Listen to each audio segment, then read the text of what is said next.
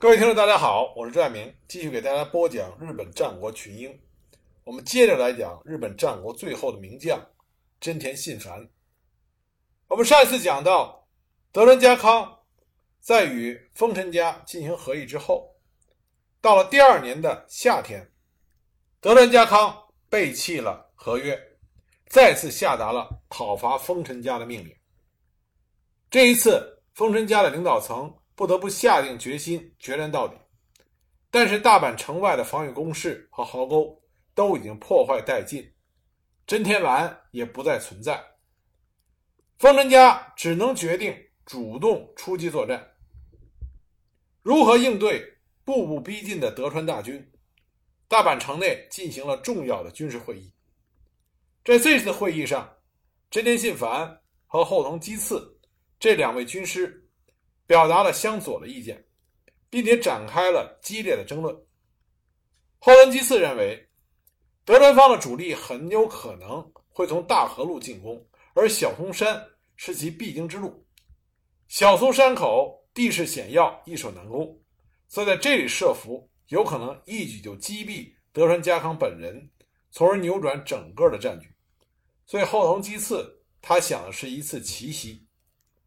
那真田信繁认为，如果全军在小松山口布阵，离城太远；如果敌人从河内路另外一个方向进行进攻的话，难以防备。而且一旦小松山阵地被突破，大阪城将难以防守。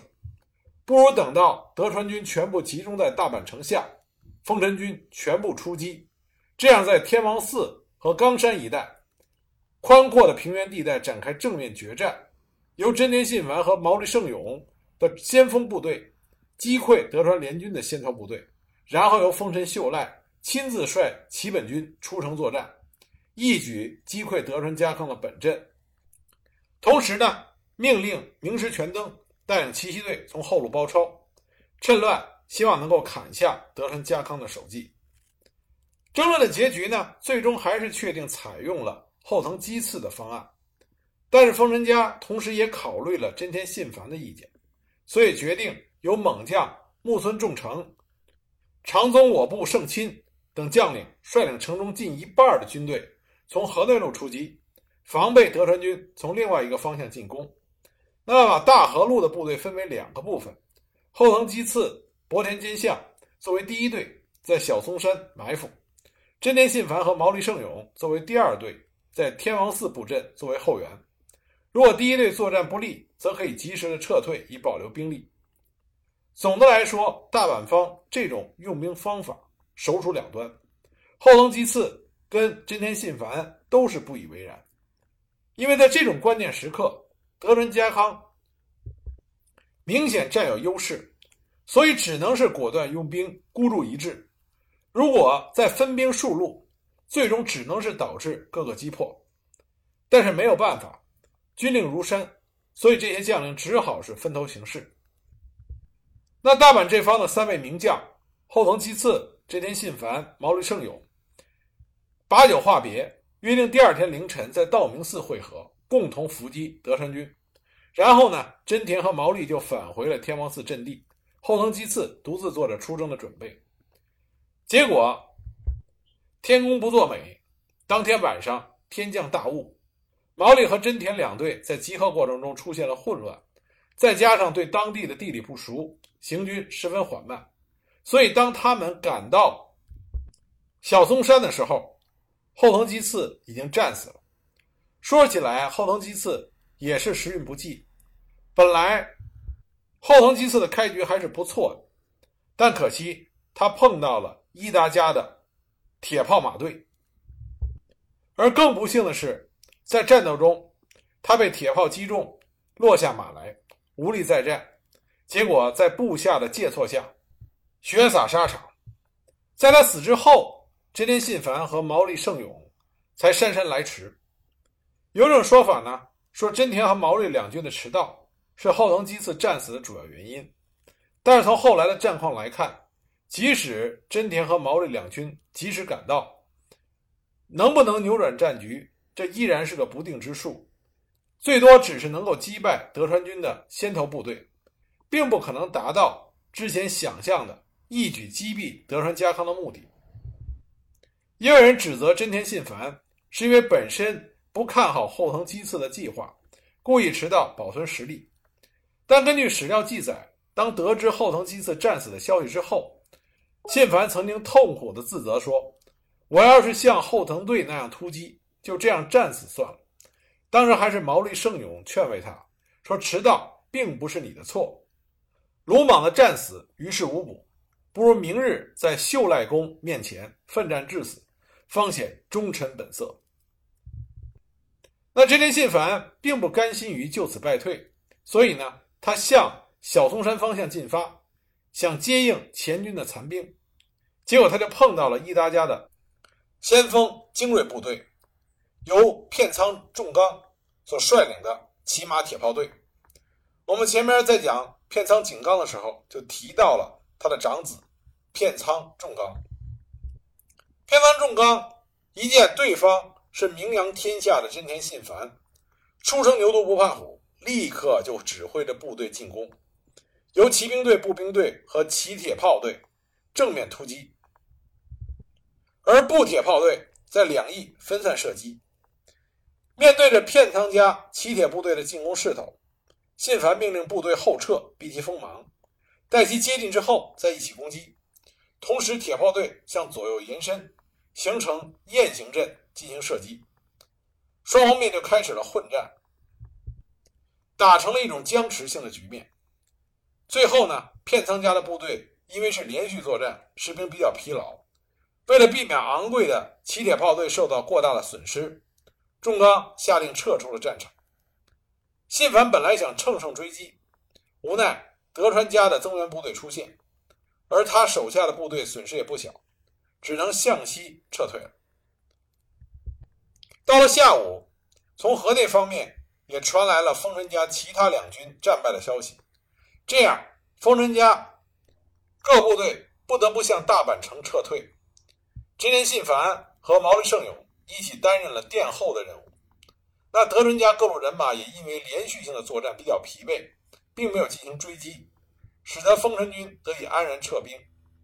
这期间，真田信繁面对不敢追击的德川家联军，留下了“关东雄兵百万，竟无好汉一人”的豪言壮语。直到今天，当地的一些高等学校还存在着校歌的歌词啊，这么写着：“江关八州的精兵尽数挫败于此英雄，其一心至今不变。”讲的正是意气风发的真田信繁。但即使真田信繁和毛利胜勇的优秀，依然改变不了大阪一方已经是山穷水尽，不得不背水一战的局面。决战的前夜，真田信繁找到丰臣家首席家老大野志长，讲述了自己最后的作战方案，就是全军出击，在天王寺与冈山口一带与德川军正面作战，在击破了德川家。先锋之阵之后，由丰臣秀赖亲自出马，长驱直入德川家的大本营，一举击杀德川家康。在会谈中间，毛利胜勇也加入进来，对真田信繁的计划表示了坚决的支持。这个计划实际上和真田信繁最初提出来的计划基本一样，但区别是，这个时候丰臣家已经丧失了一部分有生力量。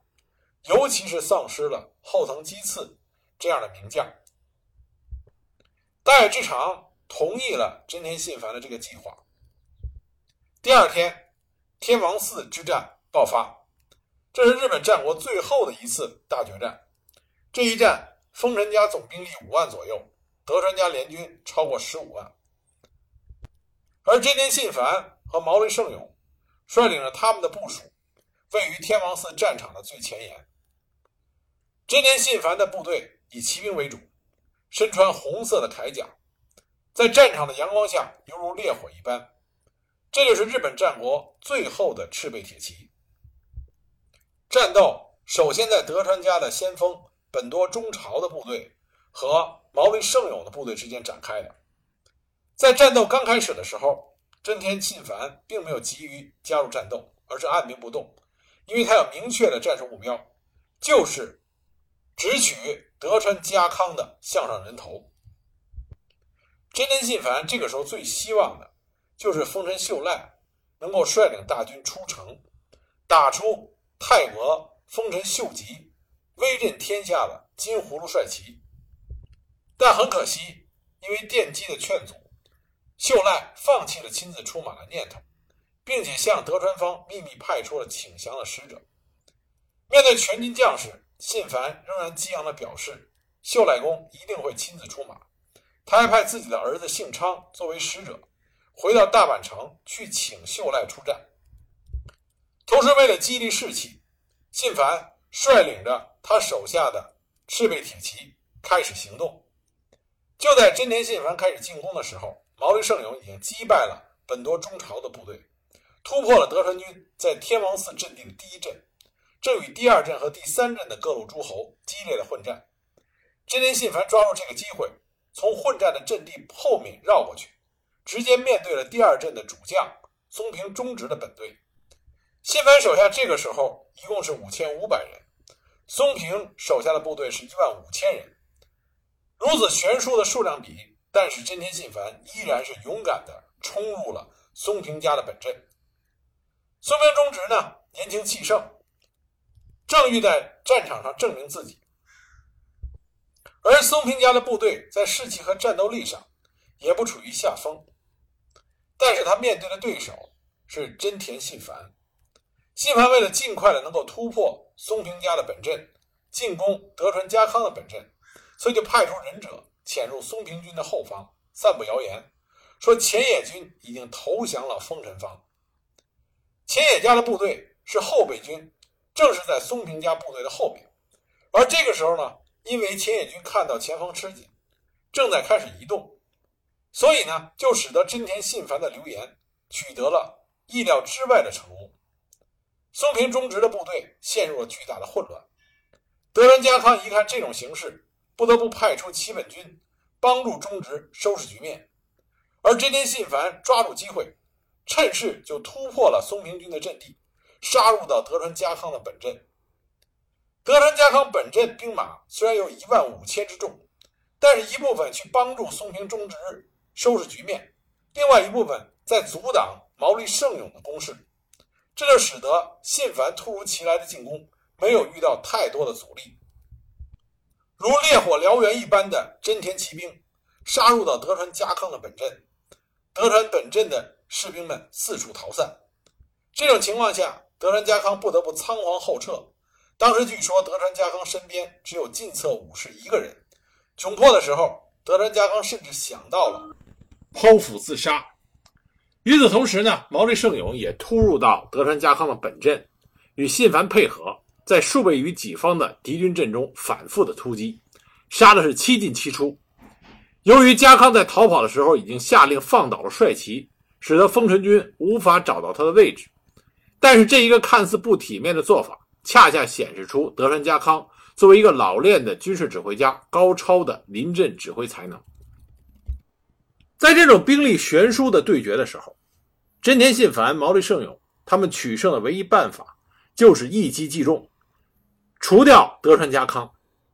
如果这个目标没有办法在短时间内达到的话，随着时间的推移，真田军的伤亡越来越大，士兵们由于长时间的作战而疲惫不堪，士气低落。而这个时候，松平忠直重新整顿了兵马，攻取了信繁后方的茶鸠山阵地，切断了真田军与后方的联系。真田信繁这个时候腹背受敌，再也无力支撑，渐渐陷入混乱。而真田信繁这个时候已经身受了多处的枪伤，浑身是血，虽然不是致命的伤害，但是严重消耗了体力，没有办法再骑马指挥作战。所以就率领着残兵退入到当地的安居神社休息，打算据险而守。在安居神社中的信繁，因为伤痛和疲劳已经有些模糊了，他用尽最后的力气遥望着大阪城。他这时候唯一的希望是希望自己的长子大柱能够脱离险境。到了下午四点左右，德川军终于攻破了安居神社，真田军全军覆没。真田信繁。被德川家的西尾仁佐卫门砍下了首级，真田信繁死的时候，终年是四十八岁。天王寺一战可以算得上是丰臣家最后的绝唱。唯一的希望就是在于，如果之前没有道明寺之战，后藤基次如果活下来，并且将他在小松山一战损耗的实力加入到天王寺之战中，那也许天王寺之战的结果会有所不同。但这也只是也许。天王寺的战败，真田信繁的战死，丰臣方已经大势已去。最终呢，大阪城陷落，丰臣秀赖不堪受辱，带领着手下一干人等全部自杀，并且放火自焚。真田信繁的长子真田幸昌，也就是真田大柱，毅然自杀殉主，当时年仅十五岁。真田信繁的血脉并没有断绝，他的女儿阿梅嫁给了片仓重纲。之前我们在讲到片仓家的时候提到了这件事情。正是因为和片仓家的联姻，信繁的次子大八，还有其他三个女儿，都去了片仓家的领地。也许消息没有走漏，或者说。因为伊达家的支持，所以幕府也就没有再进行追究。不过后来，信繁的次子大八还是闹出了一场风波，因为在他成年之后，他出仕仙台藩二代家主伊达中宗，但是他自报姓名为真田守信，成为仙台的藩士，但这样就捅了马蜂窝。虽然这个时候距离真田信繁战死已经足足有二十五年。但是幕府不追究是给伊达正宗的面子，但是如果明目张胆的说你是真田信繁的后代，这就超越了幕府的底线，所以幕府就下令开始调查真田守信的家系。仙台藩当时的确是想保全真田守信，而这个时候德川家康和秀忠父子俩已经过世了。真正痛恨真田家的人已经不在，所以调查的事情进展的非常缓慢。但即使进展缓慢，幕府家也是死咬着不放。最终，仙台藩只能求助于真田家的另一支，这一支呢是信繁的叔叔真田信隆的四子真田信隐这一支。在双方的努力下，一份新的族谱诞生了，说真田守信。属于真田信隐这一支的真田氏，说真正的大巴很早就已经死在京都了，说是在玩投石子游戏的时候被石头击中了要害。幕府其实这个时候想要的就是一个说法，既然有了说法，就没有提出异议，顺水推舟的给了仙台藩和信隐一族一个很大的面子，不再追究这件事情。我们后来所说的仙台真田氏。正是真田信繁所留下来的血脉。真田信繁不畏惧死亡，以寡击众，并且造成了敌军的重创，而且他的对手是结束了日本战国的枭雄德川家康，因此真田信繁在日本备受推崇。他与源义经、楠木正成并列为日本史上三大悲剧英雄，也视为武士道的。光辉象征，他被初代萨摩藩主岛津忠恒称誉为日本第一勇士，啊，也有说是日本第一强兵。江户时代的史学家称其为战国时代最后的武士。他成为日本战国时代代表人物之一，是名副其实的日本战国末期名将。